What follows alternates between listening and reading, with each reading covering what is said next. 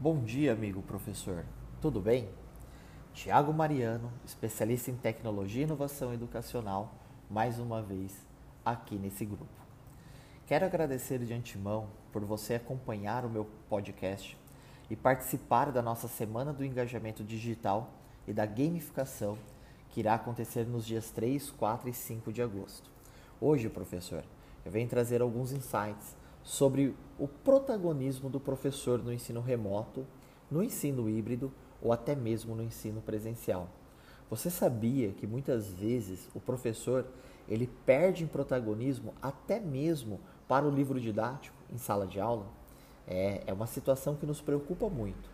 Mas, enfim, nesse momento eu quero contar um pouquinho da história do que aconteceu é, nos últimos meses na educação pública no Brasil e em seguida é, falar um pouco sobre esse processo, sobre como tornar o professor protagonista novamente no processo de ensino-aprendizagem.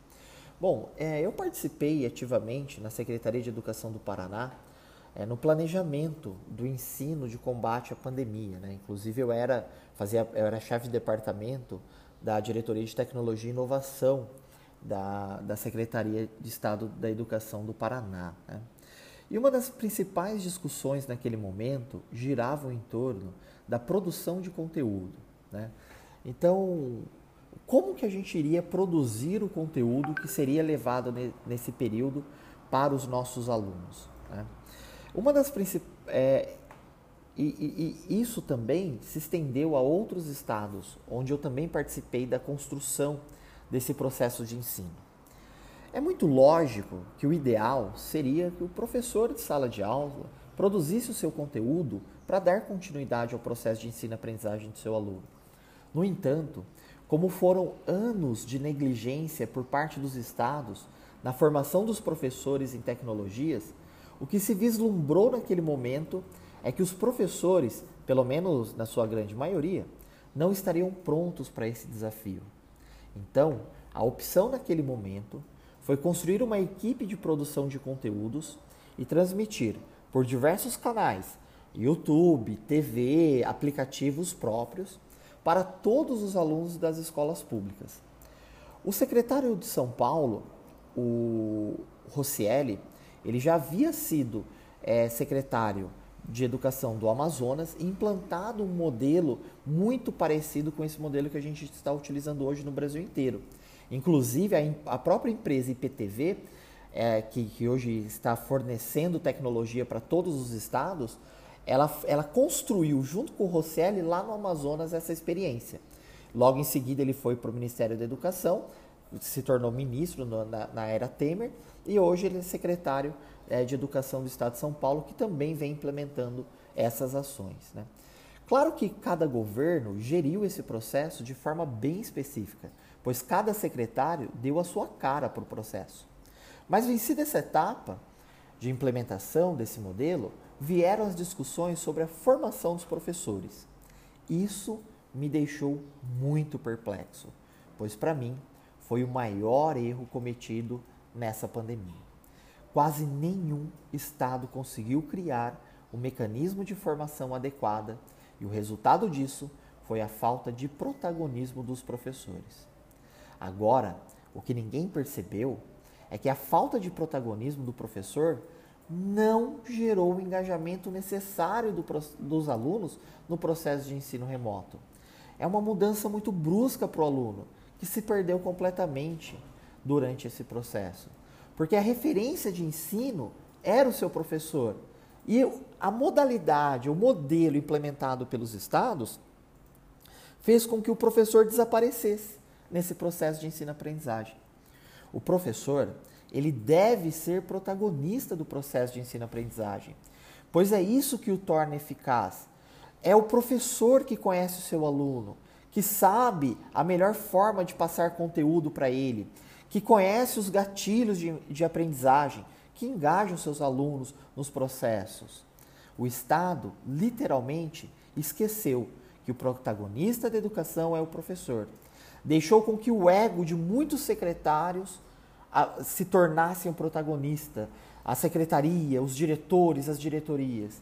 E isso matou o processo de ensino aprendizagem em todos os estados do Brasil. Qual foi o resultado disso na prática? Primeiro, a pouca participação dos alunos nas atividades remotas.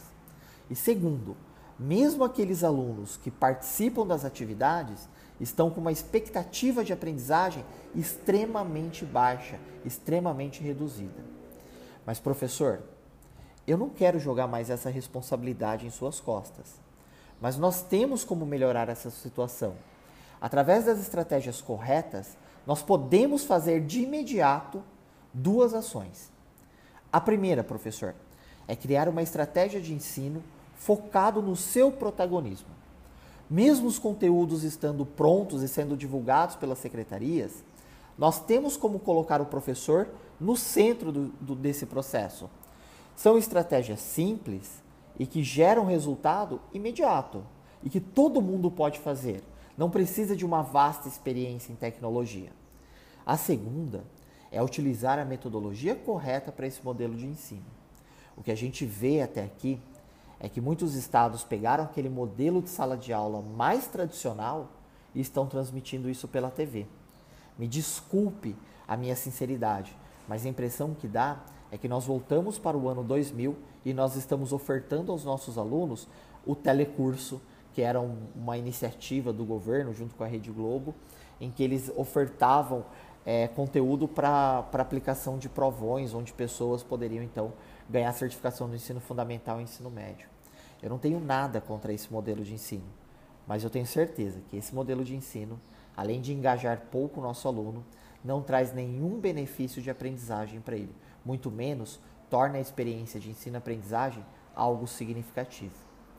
Utilizando a estratégia correta e a metodologia mais coerente, Vamos colocar o processo no centro. Desculpa.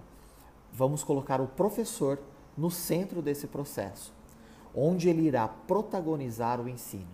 Esse professor é ele quem irá resgatar o seu aluno, que por sua vez se sentirá muito mais seguro e confiante para aprender de forma significativa, mesmo em casa. Veja, professor, é você que precisa protagonizar esse processo Caso contrário, nenhum esforço, nenhum dinheiro vai resolver o, o, o, a situação do ensino remoto. Na próxima semana, nos dias 3, 4 e 5 de agosto, eu vou te apresentar algumas dessas estratégias. Eu vou te dar essas estratégias de graça. Você, professor, poderá colocar tudo em prática imediatamente e verificar os seus resultados. Não perca nenhum dos nossos episódios da nossa websérie da Semana do Engajamento Digital e da Gamificação. Na segunda e na terça-feira, você receberá o conteúdo pelo e-mail. Esse conteúdo já está pronto, ele está gravado. E na quarta-feira, o conteúdo será ao vivo, através do YouTube, às 19h30 da noite. Tá certo? Então, no dia 5 de agosto, você tem um compromisso às 19 horas e 30 minutos com a nossa websérie Semana do Engajamento Digital e da Gamificação.